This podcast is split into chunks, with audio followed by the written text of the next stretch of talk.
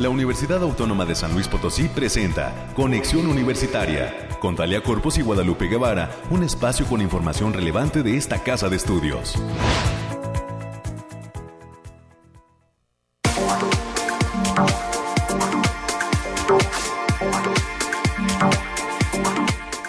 ¿Cómo le va San Luis Potosí? Bienvenida, bienvenido a este espacio de eh, conexión universitaria en este martes 15 de febrero, martes de quincena para muchos.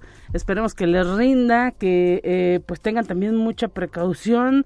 Hay pues todavía mucha cuestión de inseguridad que se viene replicando desde los meses de diciembre por estas cuestiones de los aguinaldos y eh, pues hay que cuidar el dinero. Sabemos que ahorita los problemas económicos en materia de inflación pues ahora sí que están igual que la inflación la alza y pues eh, hay eh, falta de dinero por todo esto que venimos arrastrando en el tema de pandemia y pues a muchos se les hace fácil querer tomarlo ajeno, así que por ello debemos de cuidarnos, tratar de acudir en horas donde pues hay sol, está iluminado, ver quién nos va siguiendo cuando sales del cajero, bueno, eh, lo que implica las quincenas, cuidar mucho ese recurso que luego tanto nos cuesta pues eh, llevarlo a la casa. Estamos en conexión universitaria para dejar de hablar de cuestiones complicadas. Hoy estaremos teniendo los detalles del clima, las noticias COVID, las noticias universitarias y en primera instancia vamos a platicar hasta la Facultad de Medicina de nuestra universidad. Eh, al doctor Juan José Ortiz Zamudio, vamos a platicar con él, él es docente de la Facultad de Medicina y eh, estaremos platicando sobre el Día Internacional contra el Cáncer Infantil. Hoy es Día Internacional contra el Cáncer Infantil y estaremos hablando de estas eh, pues cuestiones más adelante con este experto de la Facultad de Medicina de nuestra universidad. Y además, esa, será nuestra primera entrevista. Además, estaremos con los temas nacionales y los temas de ciencia y estará con nosotros eh, Ricardo Hernández González, él es endocrinólogo, egresado también de la Facultad de Medicina. Hoy será un día con muchos médicos presentes en estos micrófonos de conexión. Nos va a hablar de qué hace un endocrinólogo y específicamente cuáles son las enfermedades que atiende y el impacto que éstas tienen ante el COVID-19. Sabemos que pues en este instante todavía estamos pues con las alertas puestas a nivel mundial, precisamente por esta, esta pandemia que no termina. Los casos siguen, siguen presentes, a lo mejor no en aumento y con la gravedad que eh, pues se está eh, ahora sí que eh, manifestando por parte de los expertos pero pues todavía esos expertos precisamente a nivel internacional la Organización Mundial de la Salud ha pedido a los gobiernos y a los ciudadanos pues no bajar la guardia y no confiarnos precisamente para eh, que continúe esta, esta vigilancia sanitaria para la utilización de cubrebocas, aunque en muchos países de Europa y ya también se piensa en eh, pues América eh, retirar la utilización del cubrebocas y también dejar de lado este tema de la sana distancia. Sin embargo, hay que continuar con estas medidas si no queremos enfermar porque no se sabe qué cepa puede venirnos a atacar en, eh, próximamente. Y pues eh, finalmente estaremos con los temas culturales. El Centro Cultural Caja Real de la Universidad, que ya también está abierto con todas las medidas sanitarias para el todo el público de San Luis Potosí, capital. Este centro cultural que se ubica en el primer cuadro de la ciudad ya tiene, está pues ahora sí que implementando una nueva exposición. Se trata de una exposición fotográfica que se da en coordinación con, con una asociación bancaria y eh, trata los temas de migración, un tema que está dando mucho que hablar tanto en América, Norteamérica, eh, Sudamérica y en eh, pues otros continentes como África y Europa. Y pues se estarán mostrando fotografías de personalidades eh, que han recorrido parte de nuestro continente y del continente europeo y africano para estar, eh, pues ahora sí que tomando estas gráficas tan impactantes que implica la migración. Vale la pena que nos demos una vuelta por el Centro Cultural Caja Real, así que estará con nosotros Pedro Mendiola platicando eh, pues cuándo se dará esta inauguración de esta muestra en el Centro Cultural Universitario Caja Real. Es lo que vamos a tener para usted en este martes 15 de febrero, martes de quincena. Cuide su bolsillo y pues tenemos ya listos los detalles del clima.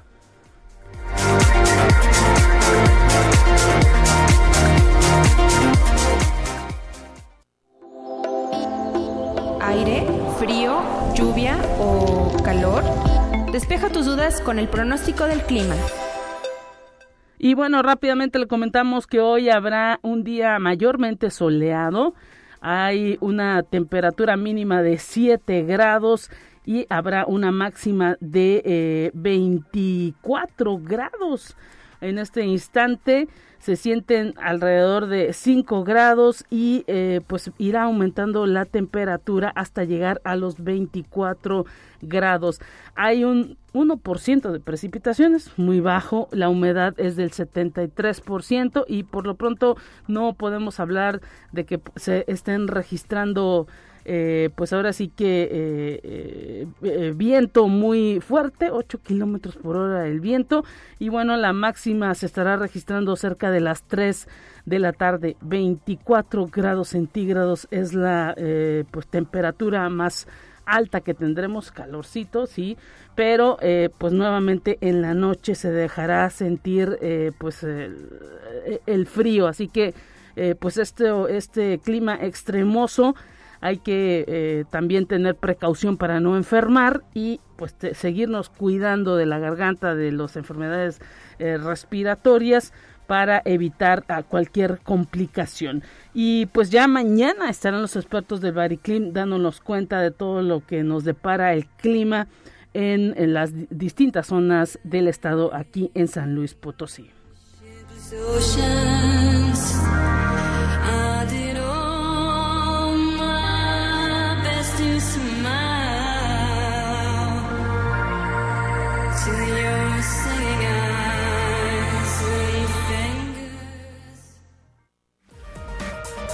Más relevante del reporte COVID-19.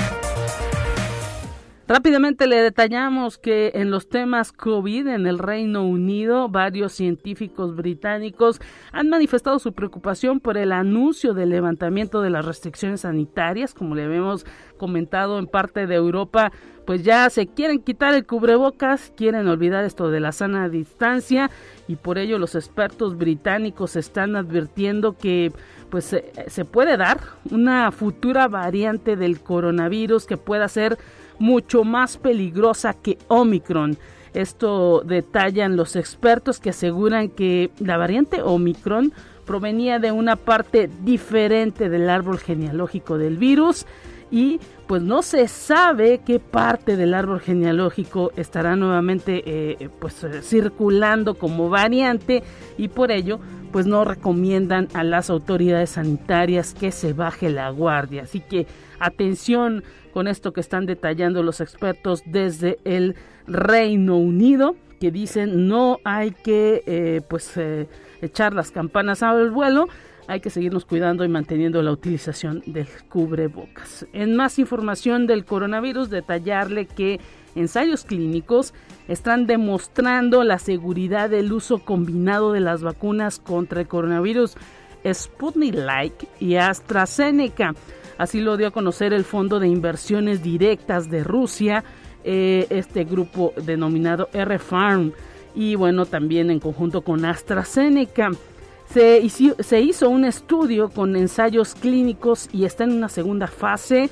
Y estuvieron dedicados estos estudios a evaluar la seguridad y todo lo que tiene que ver con eh, pues la combinación de estos dos fármacos en donde 100 voluntarios de Rusia participaron y además 100 voluntarios de Azerbaiyán. Así que están pues al menos expertos detallando que esta combinación Sputnik Light AstraZeneca puede tener una buena seguridad en cuanto a la protección del coronavirus en sus diferentes eh, pues facetas de eh, eh, inoculación o de vacunación que se pueden recibir y hay que decir que aquí en la Ciudad de México en, en nuestro país se ha dado esta combinación AstraZeneca Sputnik Light actualmente se está aplicando y pues bueno ya algunos estudios a nivel internacional dicen que pues que está bien esta mezcla en más información, en París, las fuerzas del orden estuvieron reprimiendo con gases lacrimógenos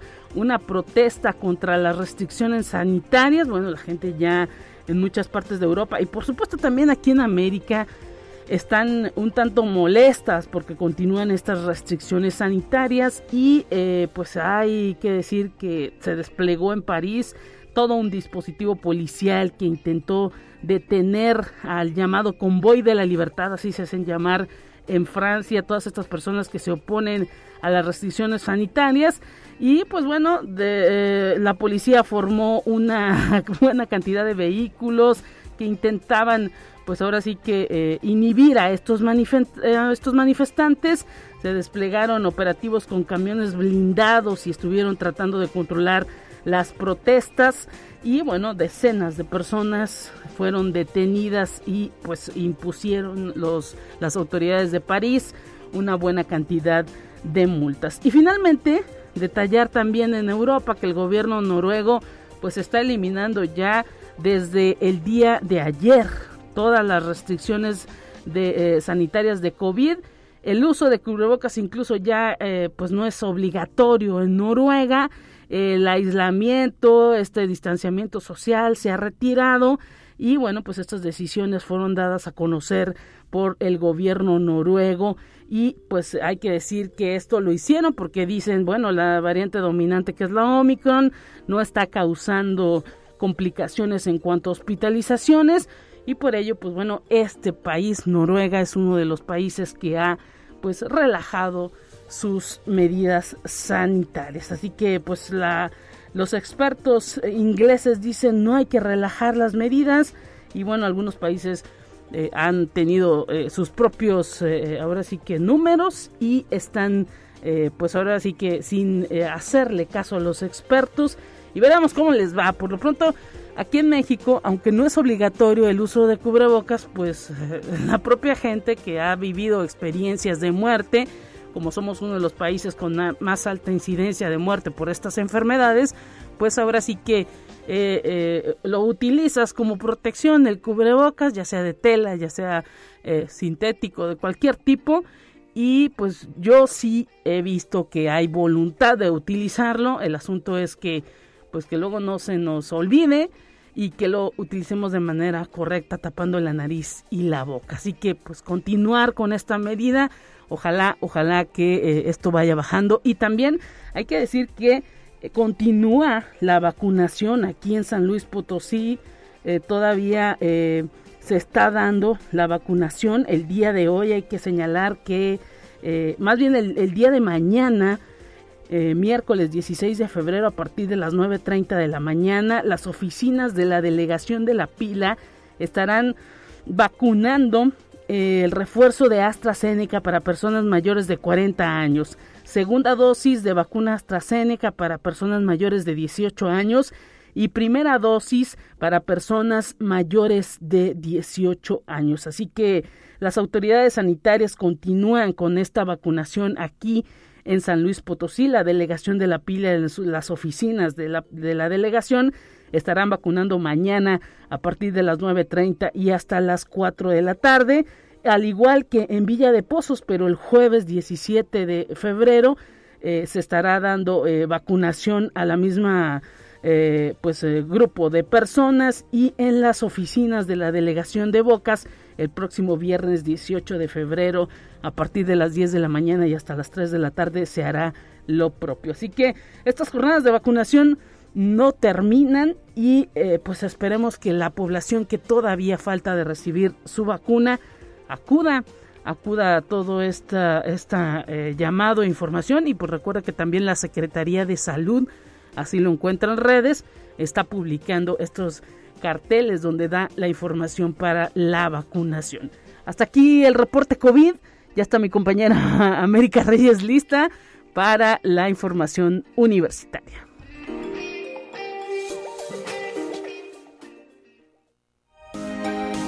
Escucha un resumen de Noticias Universitarias. ¿Cómo estás, América? Creo que ya me abarqué todo el tiempo de, de las notas universitarias. ¿Qué tal? Bueno, ya Lupita, ya querías tus tres días, pero no, nada más te estoy dejando, te estoy dejando. Sí, ya, ya es martes 15 de febrero, ya llevamos más de la mitad de este mes, porque este mes trae 28 días. Entonces, mientras tanto, cuide su dinero y cuídese usted también. Bueno, vamos a darle rápidamente a la información. Y la Facultad de Ciencias Sociales y Humanidades de la UASLP, a 20 años de su creación, mantiene vigente la universalidad y le otorga carácter. Así lo apuntó su el director de aquella entidad, el doctor Enrique Delgado López, quien manifestó que ciencias sociales y las humanidades vienen a dar ese carácter que es el objetivo fundamental del plantel. Y la división de vinculación de esta casa de estudios ofrece el curso Team Coaching en el desarrollo de equipos de alto desempeño. Este se llevará el jueves 17 de febrero del presente año en un horario de 17 a 20 horas a través de la plataforma Zoom. El cupo es limitado. Para mayores informes e inscripciones en el correo verónica.uaslp.mx y en el teléfono 4441 027200. La extensión es la 7124.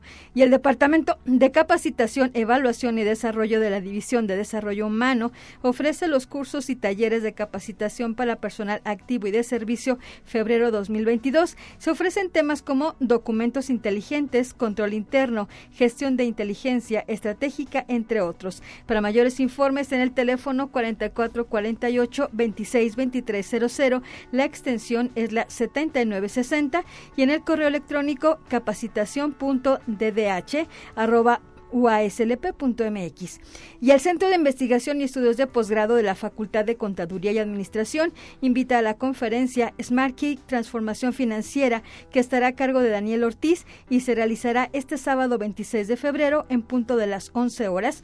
Esto se llevará a cabo en el auditorio de la Unidad de Posgrados UASLP. Y también decirles que del 18 de febrero al 27 de agosto del presente año, el Centro de Capacitación en Ingeniería de Materiales, el CECIM, de la Facultad de Ingeniería, llevará a cabo el diplomado especializado en fundición de hierros grises. Así fue dado a conocer por el doctor Mitsuo Osvaldo Ramos Aspeitia, quien es director del CECIM. Con este diplomado se busca que tanto alumnos de la Facultad de Ingeniería como público en general tengan una opción más para capacitarse de manera más especializada en este tipo de Y también la Facultad de Enfermería y Nutrición ofrece el curso Crononutrición que será impartido por la maestra Mónica Lucía Acebo Martínez del 7 de marzo al 9 de mayo del presente año, los días lunes, en un horario de 19 a 21 horas. El curso comprende 32 horas de valor curricular, de las cuales 12 son de trabajo independiente. Para mayores informes e inscripciones, al correo educación continua arroba Muchísimas gracias América por ese reporte. Estaremos pendientes de todo lo que viene para la Universidad Autónoma de San Luis Potosí. Ojalá que mucha gente quiera participar de todas estas actividades que se vienen dando y mañana que te escuche nuevamente en estos micrófonos. Así es, mientras tanto, pórtese bien y cuídese mucho. Gracias a América Reyes por ese reporte y gracias a la doctora Sandra Muñoz que está pendiente de este espacio de conexión universitaria. Eh, pues de manera continua. Hoy nos manda saludos a través del Facebook de Conexión Universitaria. Ahí eh, pues eh, le agradecemos que haya dejado sus comentarios respecto a la información que le estamos presentando en esta mañana y pues ahora sí que saludos hasta la Facultad de Ingeniería que están presentes ya en esta mañana también dejándonos todos sus saludos. Vamos con más en este martes de quincena y, por supuesto esperemos que esté usted pendiente. Recuerde las líneas telefónicas 444 826 1347 444 826 1348 en esta cabina de Radio Universidad. Recuerde también que transmitimos desde Arista 245 en el centro histórico de la capital potosina y muchísimas gracias también a los amigos de Matehuala que siempre están presentes también en estos eh, en esta frecuencia de eh, Radio Universidad. Gracias también por su preferencia. Vamos con más en esta mañana.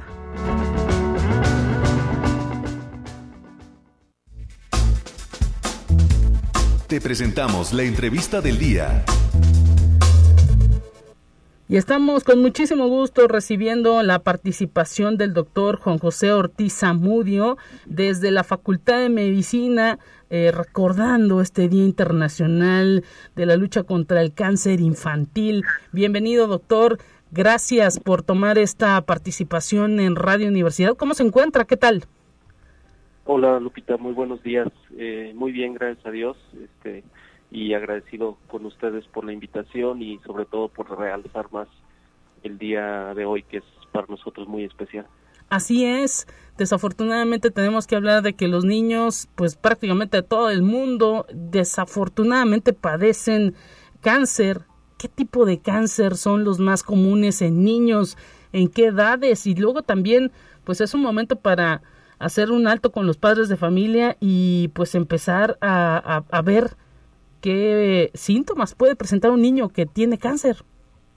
Claro, sí, pues mira, desgraciadamente eh, existe, sin embargo, sí tiene uno que realzar dos cosas. Uno, que la historia de cáncer infantil en la actualidad en muchos países, este, en algunas ocasiones en el nuestro, puede, puede destacarse más como una historia de éxito. A diferencia del cáncer en el adulto, el cáncer infantil se cura mucho más que el, que el cáncer en el adulto. Eh, de cada 10 niños con cáncer se curan 7 o hasta 8 y de cada 10 adultos con cáncer se curan 4 o 5. Entonces, pues un, un primer punto es destacar la, la alta tasa de, curación o de probabilidades de curar un niño con cáncer. O sea que sí hay eh, esperanza. Claro que sí, definitivamente algunos de nosotros gustamos de llamarle una historia de éxito al cáncer infantil porque si bien es cierto, en nuestro país no alcanzamos todavía tasas de curación como en primer mundo del 80-85, pues la verdad es que es mucho más curable definitivamente eh, aún en nuestro país que el cáncer en el adulto, alrededor del 70% se curan. Mire, interesante, ¿de qué depende esto, esto estos buenos números? Eh, sin duda, bueno, son es multifactorial el, el hecho de que un niño responda mejor al tratamiento. Uno de ellos definitivamente es que eh, los pacientes, o, más bien el tipo de tumor en los niños es más quimiosensible, responden más a la quimioterapia, responden más a la radioterapia. Eh, son tumores a veces más fácilmente eh, extirpables o resecables quirúrgicamente. Entonces, vamos, diversos factores hacen que, que un paciente responda más. Las capacidades de recuperación de un niño post quimioterapia son mucho más que las que presenta un adulto. Ya sabemos que un adulto puede tener otras comorbilidades y eso interfiere para que alguien se recupere de los efectos conocidos de la, de la quimio y todos los demás tratamientos. ¿Hay algún cáncer? Perdón, doctor, eh, estamos platicando eh, con el investigador de la Facultad de Medicina, el doctor Juan José Ortiz Amudio, especialista en este cáncer infantil. ¿Hay algún tipo de cáncer que le dé más a los niños? Sí, Lupita, eh, los, los tres tipos de cáncer más frecuentes en, tanto en México como en el mundo son las leucemias, este tipo de cáncer eh, en la sangre que es más común que le llamemos leucemia aguda. El segundo más frecuente son los tumores cerebrales, tumores del sistema nervioso. Y el tercer más frecuente es conocido como linfoma, linfoma Hodgkin o linfoma no Hodgkin. Esto no quiere decir que haya una, un resto de tumores menos frecuentes, pero definitivamente leucemias, tumores en el cerebro de un niño y linfomas son, son aquí en todo el mundo las causas más, más comunes de cáncer en los niños. ¿Y se da en, niñas y niños o es más frecuente en algún sexo? ¿El sexo tiene que ver? Eh, son, son más comunes ligeramente en el género masculino, sin ah. duda. Eh, 1.5 a 1, o sea, no, no es tan significativa la, la relación, pero sí, eh, pues, se dispone un poquito más del género masculino, entre otros factores que vamos generan mayor riesgo de tener cáncer. ¿Cómo? Pues bueno, siempre el, el tener un hijo pues es una ilusión para las familias, bueno, uno lo piensa de esa manera y eh, yo, yo no soy madre, pero, pero este pues bueno, este, uno, uno, uno ve a los amigos, a los familiares que, que quieren tener hijos y pues es una ilusión. ¿Cómo desde que nace un bebé porque pues sabemos que luego hay casos de cáncer pues de, de niños muy pequeñitos. Y, y cómo pues darse cuenta porque luego pues los niños no hablan, no sé, o sea, se, se, tienen, mucha gente tiene la posibilidad de tener seguimiento con pediatras, pero ¿cómo, cómo, cómo empieza ese camino de los padres de poner atención en, en, los hijos y, y, pues ahora sí que terminar con un especialista para que eh, eh sea, sea eh, preve, preventivo esta, esta cuestión del cáncer? Claro, sí, coincido totalmente, es pues no es nada, definitivamente esta no es una experiencia grata, pero que después de entre lo malo se le van, se le van turnando las cosas definitivamente buenas. Siempre comentamos a los papás que, a los papás desde el punto de vista pediatra, un, un servidor soy pediatra y, la Mire. especialidad aparte en oncología, pero el hecho de que, de que como pediatra o, o quizá como cuidador primario, en este caso el papá, y sin duda, Lupita, mucho los maestros. Hemos detectado que los papás y maestros son quienes más pueden estar detectando alguna, pues alguna normalidad. Eh, ¿Cómo detectar? Pues hay, hay algo que llamamos signos o síntomas más comunes de cáncer en niños. Definitivamente tres son, son estandartes, desgraciadamente. Uno, lo que es la fiebre. Eh, todo niño con fiebre que persista tres, cuatro días, febril, que aparte no trae algún proceso de infección evidente, pues, pues es para llamar la atención. Eh, sangrados frecuentes, sangrados de la nariz o moretones que a veces aparecen en, en sitios donde el niño no, no, no se pega o no se lastima jugando. Y definitivamente estas bolitas en el cuello que nosotros le llamamos ganglios o adenomegalias, en cuello, en las axilas, eh, o detectar alguna bolita más grande en alguna parte del cuerpo. Definitivamente todas estas cosas que uno en el día a día, ya sea el papá, el, el, cuidador primario, va detectando qué hacer, pues acudir eh, evidentemente al pediatra y, empezar un abordaje. Definitivamente de cada 10 niños en donde hay algún ganglio o fiebre, eh, a lo mejor 7 u 8 no terminan siendo cáncer, pero valdrá la pena hacer esta atención oportuna, como bien dices. Pues ahí están esas recomendaciones, doctor. Desafortunadamente se nos ha terminado el tiempo, pero nos ha dejado, pues ahora sí que, eh, pues muy grato esta información que nos ha dado y pues eh, por algo, ¿no? Se detectó se decretó este Día Internacional contra el Cáncer Infantil, en la lucha contra el cáncer infantil, eh, en este 15 de febrero, luego de que, pues bueno, ya en, en la semana pasada tuvimos el, el, Día Mundial de la Lucha contra el Cáncer, se dedica un día especial al cáncer infantil y bueno, esto es positivo porque poco a poco se va haciendo conciencia, sobre todo entre los padres de familia que son los que, pues ahora sí son luego los que velan por los niños. Así es, sí, definitivamente. Y concebir que el cáncer infantil no es una historia tan triste como quizá eh, tenemos esa impresión. Sí. Eh, redoblar esfuerzos, sociedad, política para, para pues exaltar eh, que, que la curación puede ser mayor que de lo que esperamos. No, y bueno, pues acudir con los especialistas, como usted nos dice, pediatra y especialista en eh, pues cuestiones que tienen que ver con este cáncer infantil. ¿Hay, ¿Se le nombra de alguna manera la, espe la especialidad? Sí, on oncólogo pediatra, este, la especialidad que trata cáncer infantil, y hematólogo pediatra también, que son pediatras que tratan leucemias entre otro tipo de enfermedades. Bueno, pues ahí está doctor Juan José Ortiz Zamudio, investigador de la Facultad de Medicina. Le queremos agradecer su participación en este espacio y un gran abrazo para usted, porque sabemos hoy está estará de manteles largos la Facultad de Medicina con esa cantidad de años que cumplen al servicio de eh, pues la sociedad y de la salud de México. Felicidades. Así es, gracias, muy amable y, y pues como siempre participando en la formación la, la Facultad de Medicina de Recursos Humanos de excelencia, afortunadamente en nuestro país, en la cuestión médica. Así es, un Lupita, Gracias. de haber estado aquí con ustedes.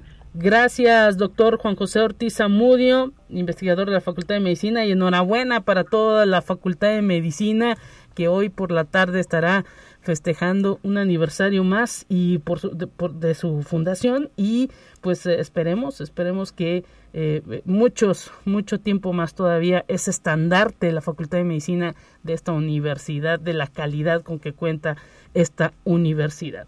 Nos vamos a la pausa y volvemos.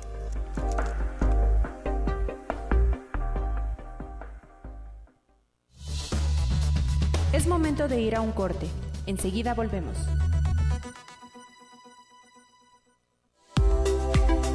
Continuamos en conexión. Volvemos con más temas. Te presentamos la entrevista del día. Ya estamos de regreso en Conexión Universitaria en Radio Universidad y continuamos con los invitados en esta mañana. Agradecemos la presencia del doctor Ricardo Hernández González a través de la línea telefónica. Lo saludamos. Es, él es endocrinólogo egresado de la Facultad de Medicina y también pues eh, integrante de este colegio de endocrinólogos de San Luis Potosí. Bienvenido a este espacio de Radio Universidad y gracias por estar con nosotros. Le saluda Guadalupe Guevara. ¿Qué tal? Buen día. Buen día, este, señorita Lupita, y buen día al auditorio exceso de, nuestra universidad, de Radio Universidad.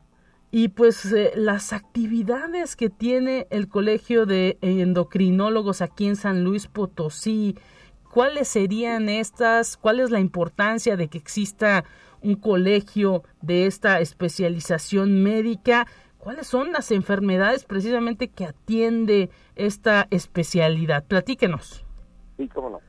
Mire, eh, en primer lugar le quiero comentar que eh, nuestra agrupación bien, tiene ya algunos pocos años de haberse integrado y obviamente pues atañe a todos los especialistas en endocrinología, metabolismo y nutrición de, nuestro estado, no solamente de nuestra ciudad, aunque pues por supuesto eh, la inmensa mayoría estamos concentrados a lo mejor lamentablemente en nuestra ciudad capital. Eh, algunos están en, Río Verde y otras personas en Ciudad Valles, pero sí nos faltan pues, otras entidades de, de, nuestra, nuestro estado. Eh, me toca este año y el próximo ser el presidente de esta agrupación. Soy ah. ahora el, presidente durante este año y el que viene. y eh, pues obviamente, eh, déjenme platicarle eh, que hemos tenido, nos hemos topado con una dificultad para formar lo que es en sí un colegio. De hecho, lo, lo denominamos así, pues porque el marco legal de años pasados se permitía que, que, con cierto número se conformara, pero ahora eh, pues ha habido cambios en los últimos años y, el colegio probablemente no lo podamos conformar como tal, porque nos eh, piden que seamos 100 integrantes y nuestra especialidad, no, no somos tantos, pues, no llegamos a 30, somos una especialidad eh, un poquito eh, reducida en número, se sabe que faltan muchos especialistas. En el país. En el país, claro, ahora, ahora con, este, con esta nueva administración pública federal, pues nos nos han permitido ya, ya dar a conocer esas cifras que, antes se manejaban, pero muy como en oscurito, que decíamos, oiga, pero nos faltan enfermeras, nos faltan técnicos, nos faltan químicos, nos faltan dentistas en instituciones, no hay médicos suficientes. La otra cosa que ha, que ha destapado y que nos ha descubierto lo que somos en realidad pues, es la pandemia. Claro. ha hecho más notorio ver la realidad del país, ¿verdad? Sí, sí, sí. Sí, no, no, no podemos, probablemente nos vayamos a asociar una asociación de endocrinólogos o una sociedad. En esto estamos. Estamos viéndolo, el marco legal, cómo lo vamos a, a reconfigurar. Eh, el asunto es que pues están organizados los endocrinólogos y eso es lo, lo positivo, ¿no? Porque pues si de por sí son pocos, pues eh, la, la población tiene que entender ahora sí que cuál es el papel fundamental que desempeñan y como usted lo dice, ante este impacto del COVID-19? Sí, claro, le comentó la, pregunta que usted nos hacía. Y, es una pregunta muy válida. Déjeme comentarle a manera de anécdota que alguna vez mi madre, ya fallecida hace muchos años, me preguntaba, bueno, ¿y qué eh, tú qué estás haciendo? Y me explicaba bueno, estoy haciendo una especialidad de, de internista, de medicina interna, y me decía, pero sí, es mi internado hace muchos años. bueno, ¿y eso para qué es? Claro, claro. Y después pasaron años y seguí estudiando después otros años lo que es endocrinología.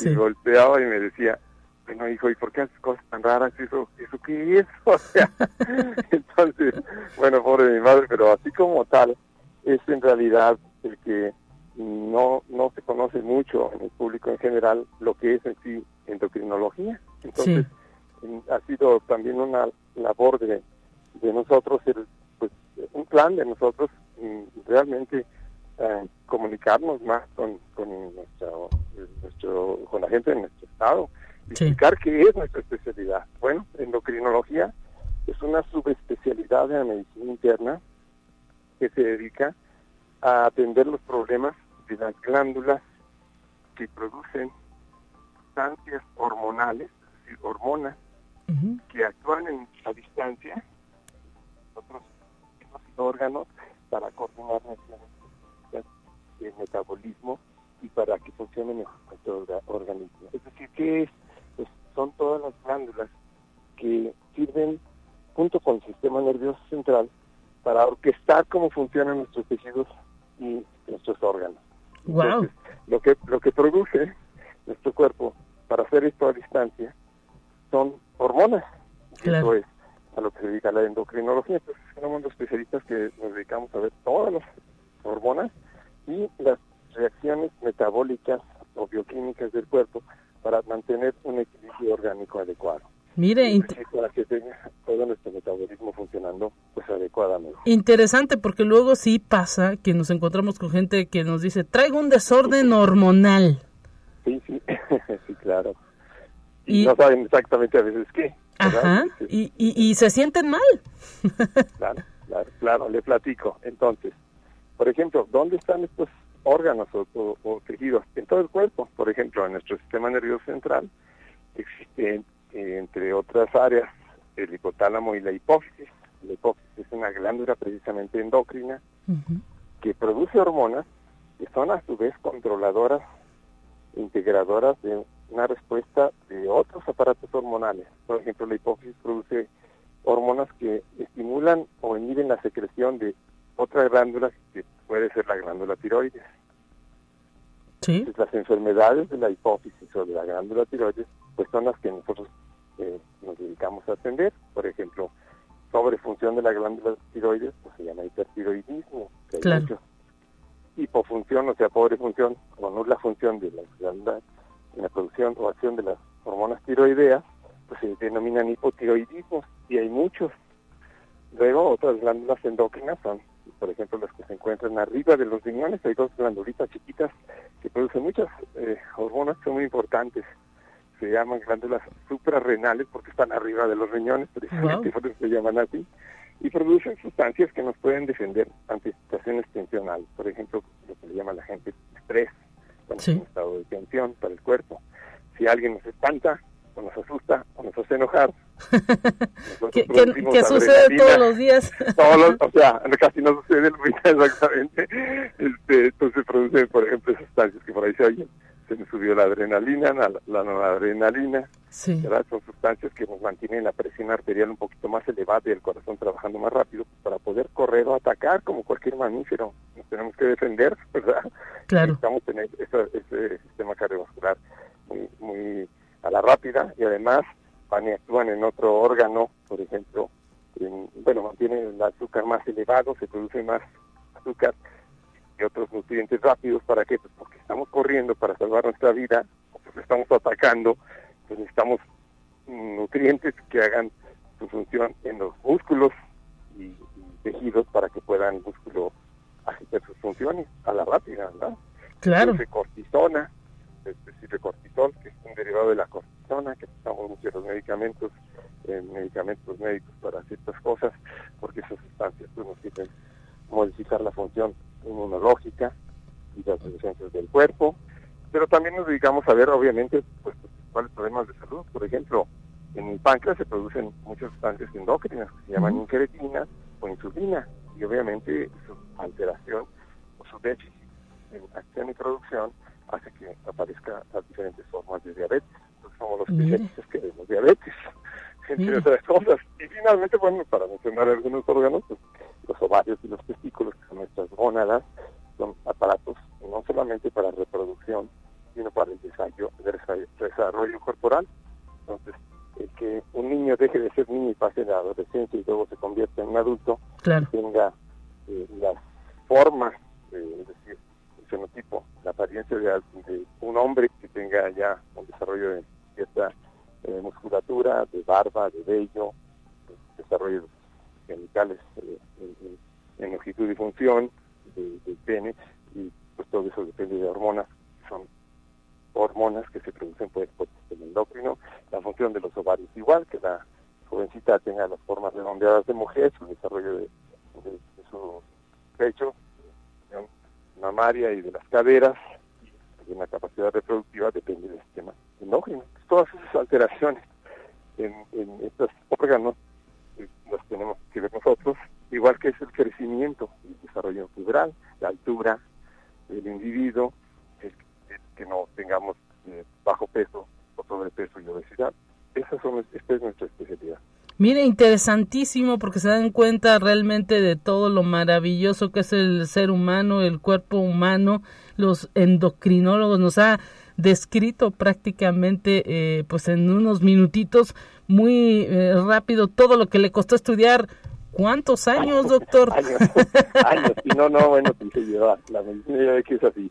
Sí, seis de, estudiando. Sí, y no, y no acaba nunca, ¿verdad? No, esto no, no, esto no se acaba hasta que se acaba prácticamente el partido, es decir, hasta que nuestra vida laboral termina, pues, la persona que siga trabajando en medicina tiene de, seguirse actualizando, porque a veces todo esto va, el conocimiento en esta área científica va evolucionando. Pues doctor Ricardo Hernández González, le queremos agradecer toda esta explicación que nos ha dado y pues enhorabuena por esta eh, pues asociación eh, o colegio que lleguen a formar de endocrinología. También hoy, pues con los 145 años que cumple la Facultad de Medicina, son ustedes los egresados una constancia de la calidad que da esa facultad a la sociedad.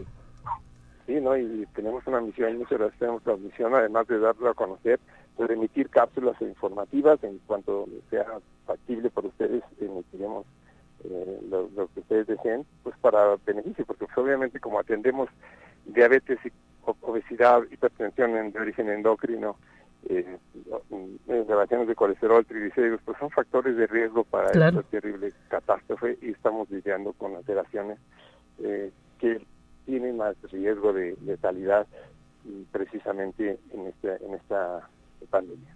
Pues le queremos agradecer eh, pues este tiempo que ha dedicado a Radio Universidad. Un abrazo para usted y esperemos pronto nuevamente platicar en estos micrófonos. Muchas gracias, muchas gracias al auditorio y pues viva nuestra universidad.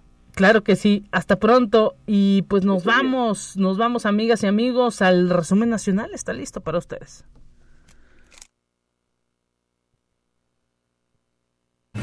Entérate qué sucede en otras instituciones de educación superior de México.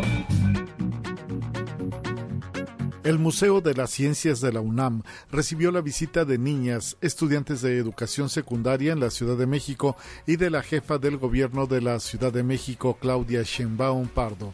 El rector de la UNAM, Enrique Graue Wishers, dio la bienvenida a todas y encabezó un recorrido con la directora del museo, María Emilia Beller Ruiz, quien los guió por la sala Océano, en donde escucharon acerca de la importancia del agua en el mar. Conexión Universitaria.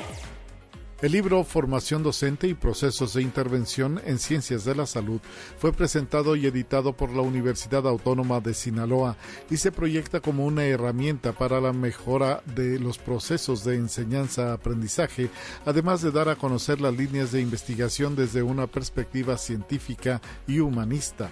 La dirección de editorial presentó la obra que es coordinada por el doctor Jesús Madueña Molina, rector de la Casa de Estudios, y por la doctora María Concepción Mazo Sandoval. Conexión Universitaria. La Universidad Autónoma de Coahuila presentó el libro El Derecho a la Ciudadanía, Violencia, Ciudad y Conflictos Sociales de los coordinadores Federico Sandoval Hernández, Dora del Carmen, Yautensi Díaz y Alma Ruth Silos Vaquera, obra que contó con los comentarios del rector Salvador Hernández Vélez. El rector apuntó que México tiene un problema de la ausencia del Estado de Derecho y por ende entre la ciudadanía se ha normalizado la violación a la ley. Conexión Universitaria con el objetivo de complementar y enriquecer el conocimiento de la comunidad estudiantil. La Universidad Autónoma de Aguascalientes, a través del Departamento de Música, pone a disposición de manera virtual el seminario permanente Un espacio de aprendizaje continuo realizado por profesores y músicos invitados a fin de compartir sus proyectos educativos y de investigación con los estudiantes.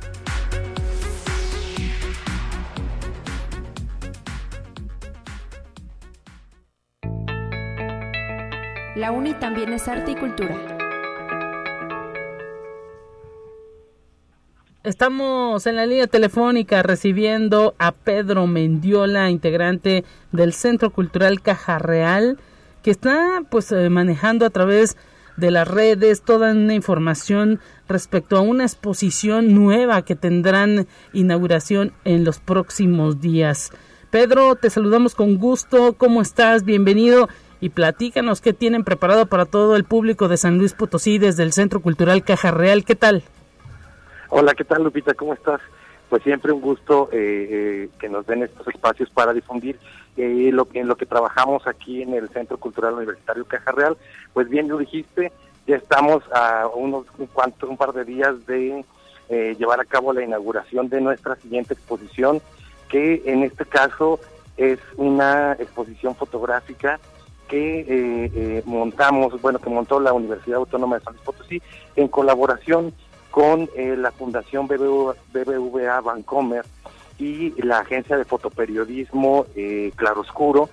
es una exposición derivada de un concurso, bueno, del concurso nacional de fotografía que ellos llevan a cabo año con año y en este caso tocaron el tema de la migración un tema que sigue siendo vigente eh, hasta hasta en, la actualidad y que eh, retrataron eh, de, manera pues con diferentes estilos y una estética muy particular fotógrafos profesionales de toda la República Mexicana.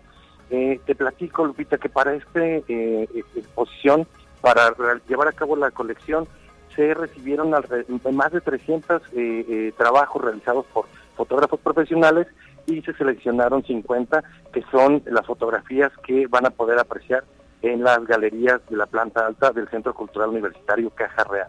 Interesantísimo lo que nos detallas. Migración es un tema pues que impacta en todos los sentidos, medioambiental, socialmente, en cuestiones económicas. Vivimos pues ahora sí que un flujo constante de personas de norte a sur y de sur a norte y pues esto es la realidad. Ahora sí que están proyectando los distintos fotógrafos las distintas miradas en todo el territorio y pues es lo que se va a poder observar en esta en esta muestra que eh, pues ya no prácticamente ustedes están en los últimos detalles.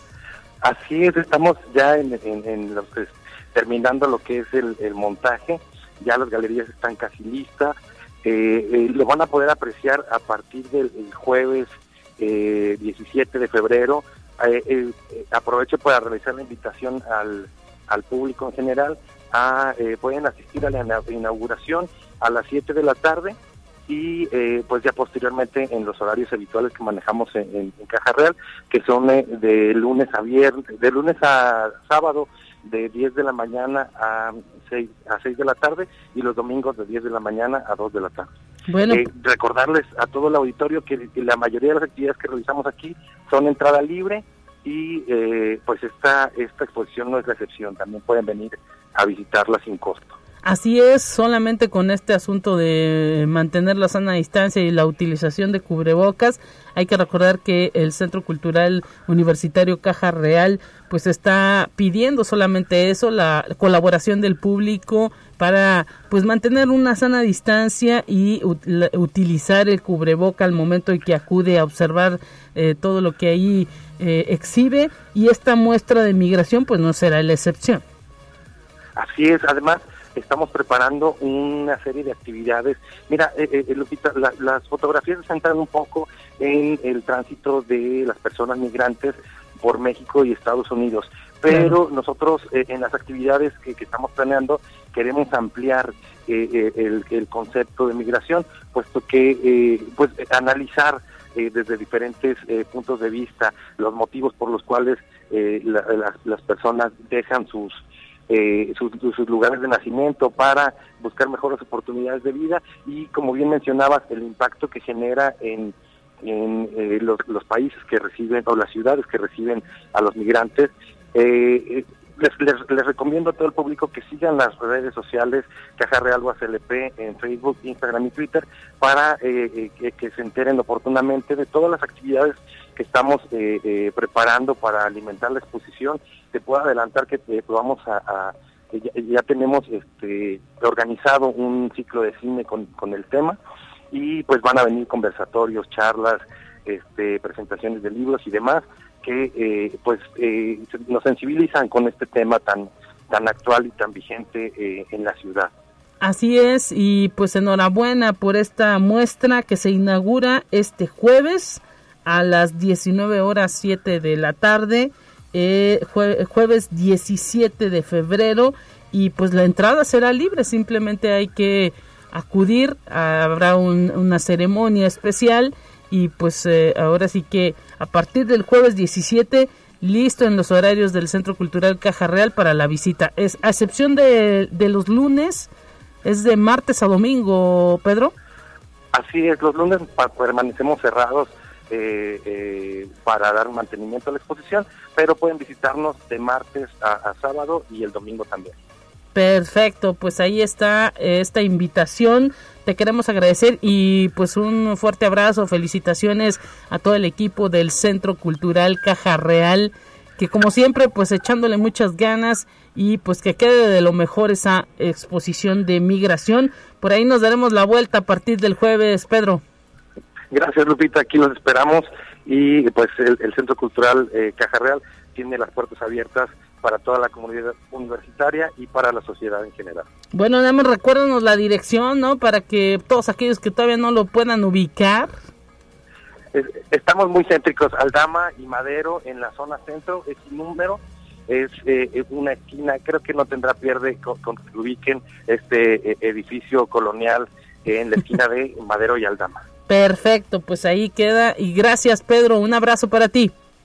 Igualmente, Lupita, hasta luego. Ahí está la invitación del Centro Cultural Caja Real. El próximo jueves la inauguración de esta exposición de migración. Con esto nos despedimos, amigas y amigos. Gracias por el favor de su atención.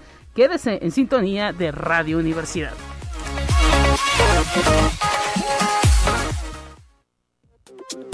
Así avanza la ciencia en el mundo. Descubre investigaciones y hallazgos que hoy son noticia.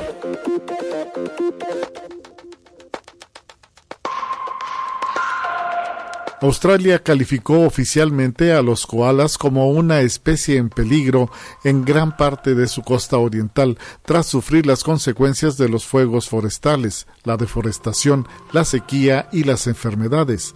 Las organizaciones de conservación alertan que la población de estos marsupiales se hundió en gran parte del este de Australia en las últimas dos décadas y advierten que pueden estar cerca de la extinción. Conexión Universitaria la democracia en América Latina, México incluido, va en descenso, de acuerdo con el índice de democracia de la unidad de inteligencia de la revista The Economist. Por sexto año consecutivo, el indicador bajó al pasar de 6.09 en 2020 a 5.83 El estudio también es un reflejo del descuido de los gobiernos regionales por manejar la pandemia, pues amplifica las tendencias prepandémicas, incluido el escepticismo de los diversos grupos sociales sobre la capacidad de los gobiernos de abordar los problemas de la región. Conexión Universitaria un equipo de arqueólogos de la Universidad Nacional Mayor de San Marcos de Lima ha encontrado los restos de seis niños, posiblemente sacrificados, cerca de la tumba de una momia que fue hallada en el complejo arqueológico de Cajamarquilla, situado al este de la capital peruana. Los restos de los menores estaban envueltos en fardos funerarios elaborados con algodón y junto a ellos se encontraron esqueletos dispersos de otras ocho personas adultas. Conexión Universitaria. El fabricante de automóviles alemán Porsche, en colaboración con la empresa suiza Way Ahead Technologies, está desarrollando un software que permitirá crear un modelo virtual de cualquier carretera del mundo real utilizando un smartphone. La aplicación denominada Virtual Roads podrá registrar una ruta con un teléfono móvil para posteriormente, a través de un programa informático que convierte las imágenes de la carretera en un entorno 3D, transferir los datos recopilados al mundo virtual.